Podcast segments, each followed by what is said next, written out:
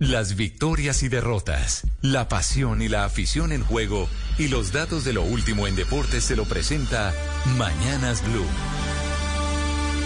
A esta hora, lo mejor del deporte en Mañanas Blue. Gran partido para cerrar la jornada dominical de la fecha 8, Atlético Nacional ante América, con muchos condimentos, autogol, golazos, polémica, bar y emoción a todo momento. Un 2 por 2 con dudas y quejas de los entrenadores.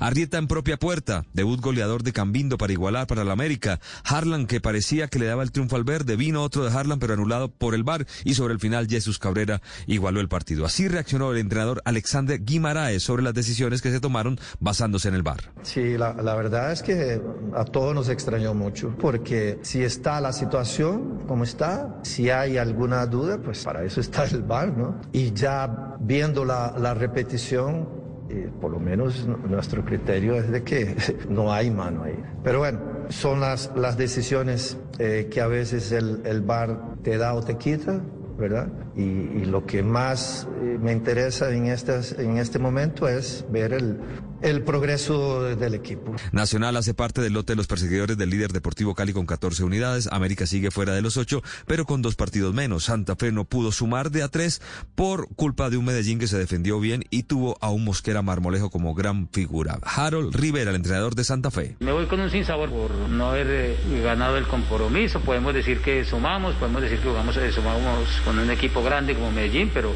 por lo hecho en la cancha y por lo visto, pues quizás merecíamos más, ¿no?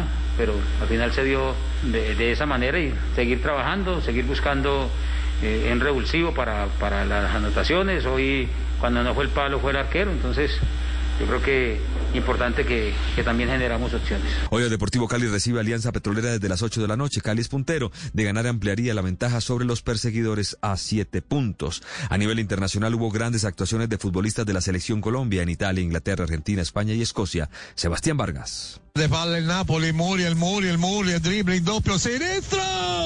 Un gol pazzesco de Luis Muriel. Hola Tito Oyentes, feliz mañana para todos. Así narraba el gol de Luis Fernando Muriel, la radio italiana en la victoria del Atalanta, cuatro goles por dos ante el Napoli.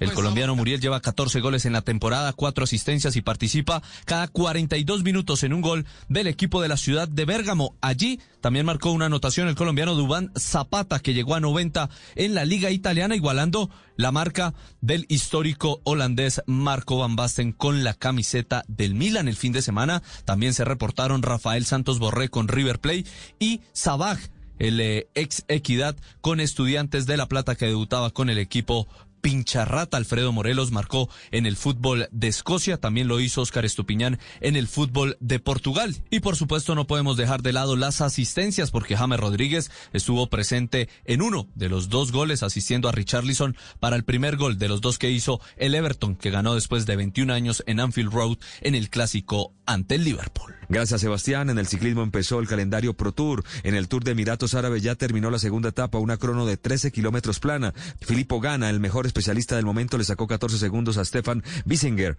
21 a Mikel Bier y 24 a Tadej Pogachar. El mejor colombiano fue Daniel Felipe Martínez con un noveno lugar a 36 segundos. El líder es Pogachar, quien reemplaza a Mathieu van der Poel, eh, corredor del Alpe San Fenix, que dejaron la carrera por COVID-19. Recordemos que hace un año esta carrera fue suspendida y que uno de los contagiado fue Fernando Gaviria. Gaviria hace parte nuevamente de esta competencia. Nairo culminó noveno en el Tour de los Alpes Marítimos, se le ve recuperado. La mala noticia fue la caída de Miguel Flores, quien se fracturó el cuello femoral de la pierna izquierda. Seis meses de incapacidad y Nairo mm, pierde un escudero. Arkea fue invitado al criterio Dauphiné. Acaba de salir la carta de aceptación. Escuchamos a Nairo después de debutar oficialmente en la temporada europea. Bien, tras más de, cinco meses sin competir, eh, ha sido un buen inicio ha sido mejor de lo esperado.